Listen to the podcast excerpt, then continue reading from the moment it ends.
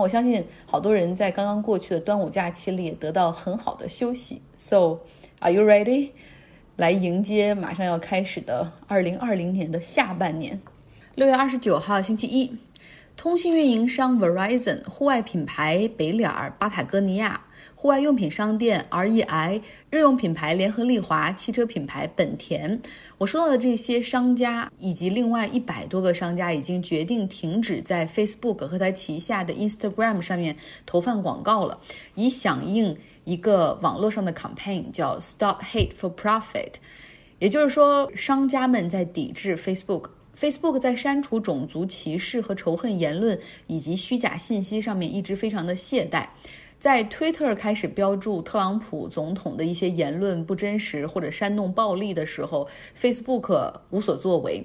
他们始终认为这个平台应该少干预用户的言论自由。然后，用户们曾经发起过删除 Facebook 软件的活动，但是力度不足哈。这次呢，多家民权组织发信，联合向 Facebook 的这些金主们来喊出诉求，就是你们有能力真的去改变 Facebook 的平台监管。Facebook 的去年广告营收是六百九十亿美元，来自大概八百多万个大大小小的商户。那么现在呢，当商户开始抵制 Facebook 的时候，就直接会伤害到他们的创始人 CEO 马克扎克伯格最在意的股价和利润。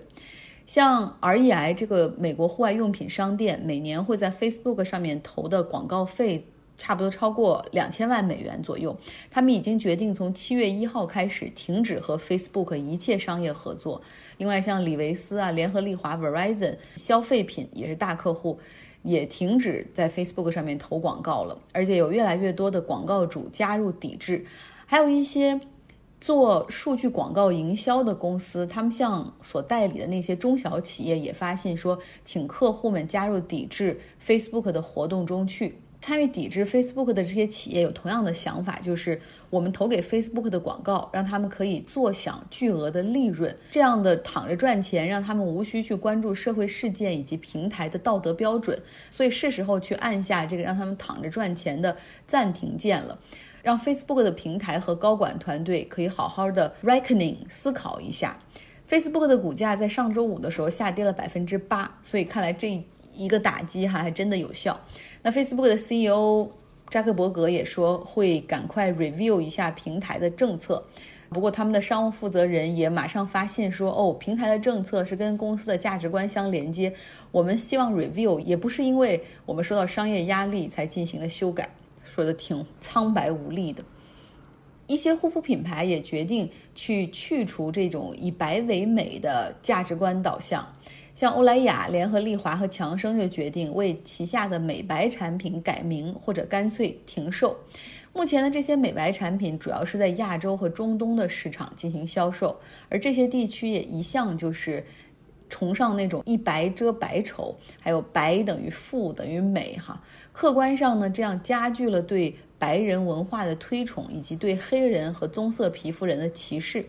像我以前二十岁刚出头的时候，喜欢看一个真人秀，叫《American Next Top Model》，就是选未来超模的一个节目。你就可以看到，就是，嗯，因为我们崇尚那种以白以白为美的价值观，所以不论是看到贴吧或者豆瓣小组里面讨论，都是说，哎呀，我不喜欢哪个人，因为他是黑人。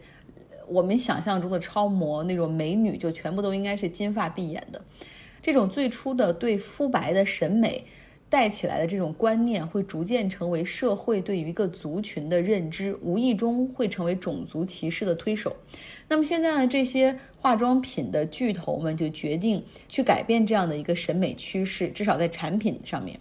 像他们过去用三个词儿来强调产品的美白效果：white 白，fair 就是公平的那个词儿，还有一个是 light 提亮。他们用这三个词儿经常去说他们产品有美白功效。但实际上，我们都知道，难道真的一个护肤品、一款面霜、一个乳液就能改变皮肤的颜色吗？不可能，更多的是改善暗沉和补水。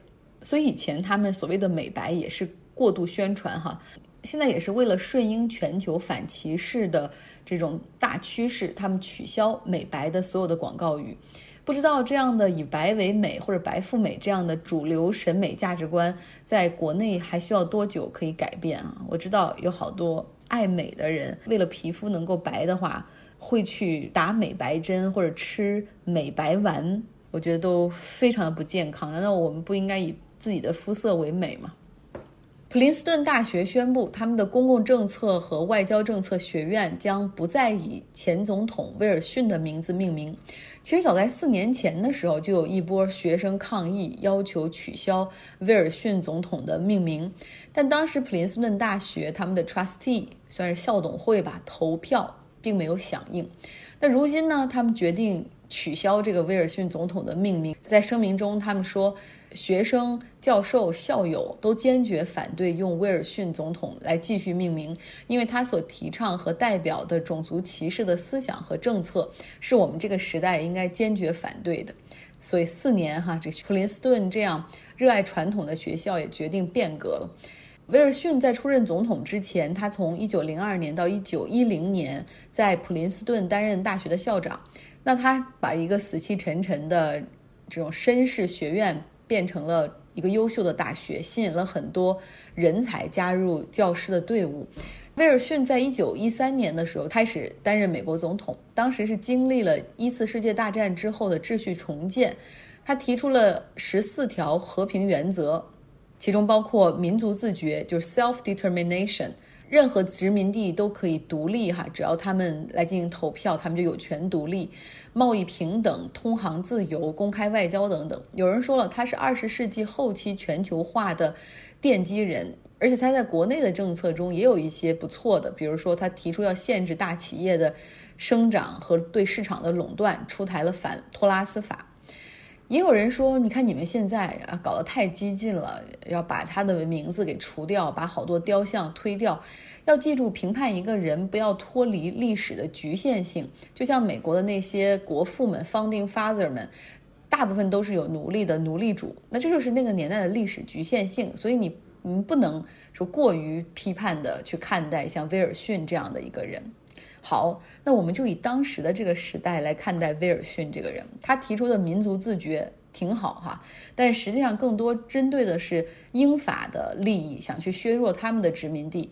那像对美国当时占领的海地，威尔逊总统就没有支持当地进行民族自觉来脱离美国的控制。另外呢，在国内政策上，他的种族歧视的倾向，哪怕在二十世纪初的时候，也显得非常的开历史的倒车。当时呢，有一个 civil rights 的 leader 去白宫会谈，要求威尔逊总统取消种族隔离。但威尔逊说，种族隔离不是对任何种族的侮辱，而是让各方都能够满意、和平相处的解决方案。而且在他任期内，他真的开了倒车。当时美国的很多地方，包括美国首都所在地华盛顿 D.C.，都执行的是种族隔离政策。但是在美国联邦政府的内部，从林肯时代之后，就鼓励雇佣有色人种，而且执行的是一视同仁的公平工作的原则。但是威尔逊上任之后，他要求联邦政府内部开始执行种族隔离 （segregation）。举个例子，美国邮局黑人就迅速的被安排调离不同的岗位，把他们集中放在后台的部门，甚至有很多人直接被解雇。而美国财政部里面开始设置白人专用的厕所。然后，白人专用的这种饮水机，所以呢，会有很多的学生和老师都认为说，必须要把威尔逊这个名字从普林斯顿公共政策和 International Affairs 这个学院中取掉，因为他的这个名字算是对好的、优秀的公共政策的诋毁。另外，在普林斯顿内呢，还有一个校区，就包括宿舍和餐厅的这么一个区域，叫也是以威尔逊的名字命名的。那现在学校也要把这个地方改名。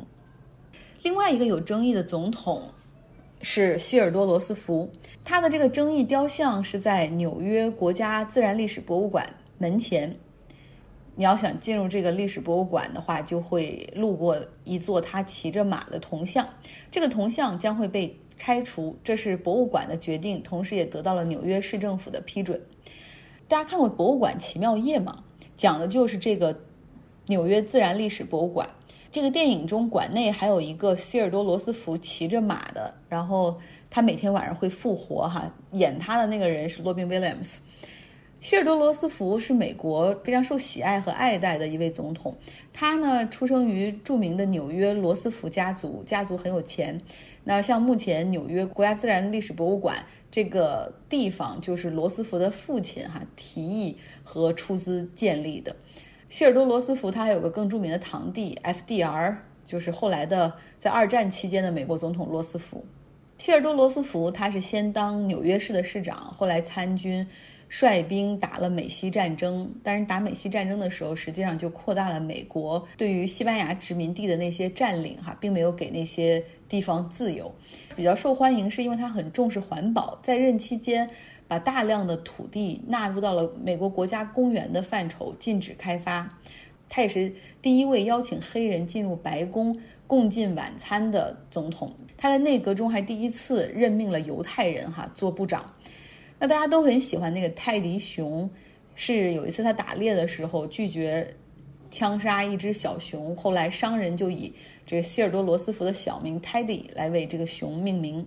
拆掉他的雕像有比较大的争议，像其他要推倒的那些雕像，比如说南方军的统帅罗伯特里啊，主张蓄奴的哈，维护奴隶制的。那哥伦布象征的是殖民地，丘吉尔代表的也是英国的殖民者。那希尔多罗斯福，哎，他这个就比较有争议了。其实最关键的是，如果大家来到今天微信公众号张奥同学看这个图片，这个铜像本身有很大的问题。这座从一九四零年就放置于此的雕像是希尔多罗斯福，他骑在马上啊，高头大马，他的两个腿的两侧膝盖以下吧，就分别站着一个印第安人和另外一侧是一个黑人。印第安人呢戴着他的羽冠头饰，而黑人呢披着一大块的这种布，看上去雕像就非常的 hierarchy 等级分明哈。罗斯福在马上，而两个少数族裔，他们看起来像来自原始社会，同时赤着脚，然后呢，而是只能在他膝盖以下的地方站着哈，呃，显出了那种白人至上的感觉。连罗斯福的曾孙都发。声明说非常赞成取消这个雕像，因为它既不能够代表美国的进步方向，同时也不能够代表希尔多罗斯福的价值观和他的 legacy。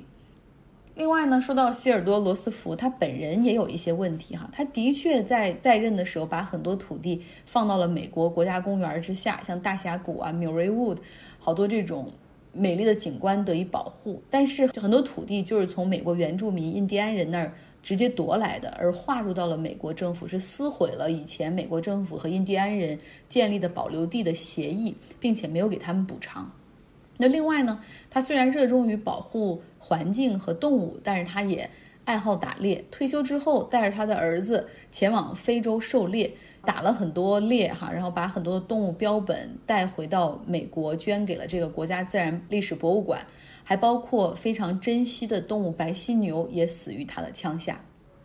来关注一下疫情吧，全球感染 COVID-19 的人数今天突破了一千万人，死亡人数突破五十万。那在美国呢，率先之前。开放的两个州，德克萨斯州和佛罗里达州，已经感受到了不尊重科学的后果。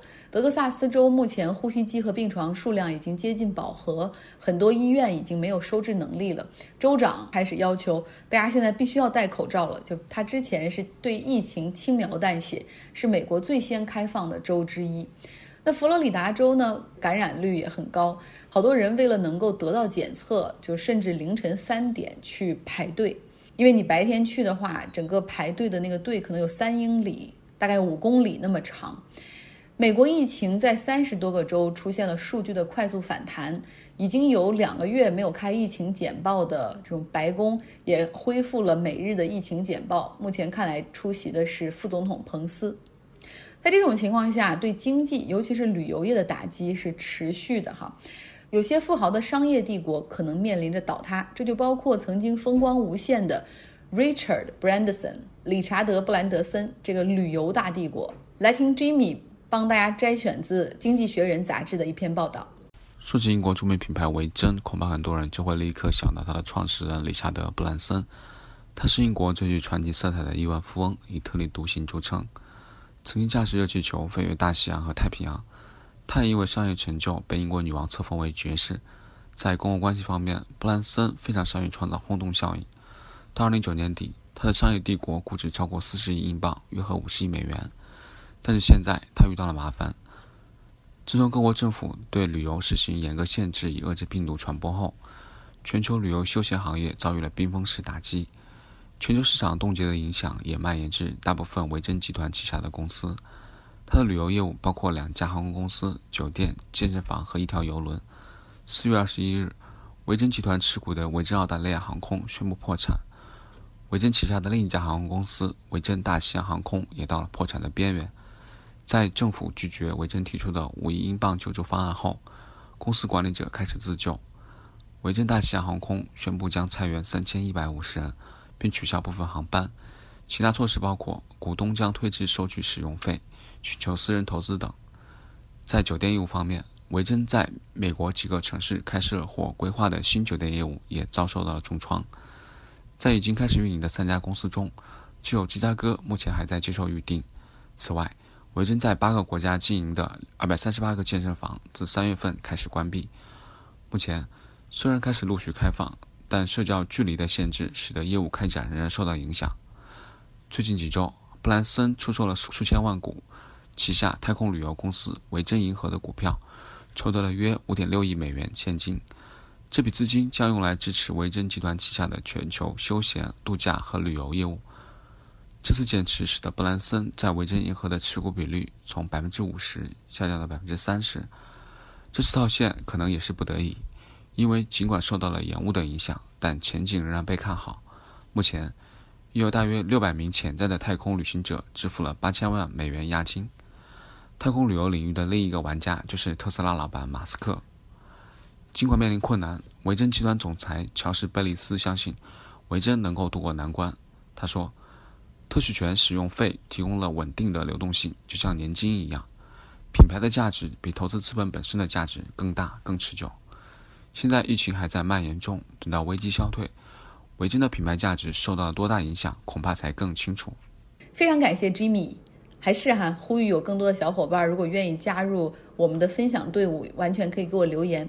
Brandson 他打造的这个商业帝国里面，像酒店、航空、健身，包括在加勒比海这个维珍群岛附近的游轮，包括在英国的有一条火车线路，几乎所有的都受到了疫情的影响。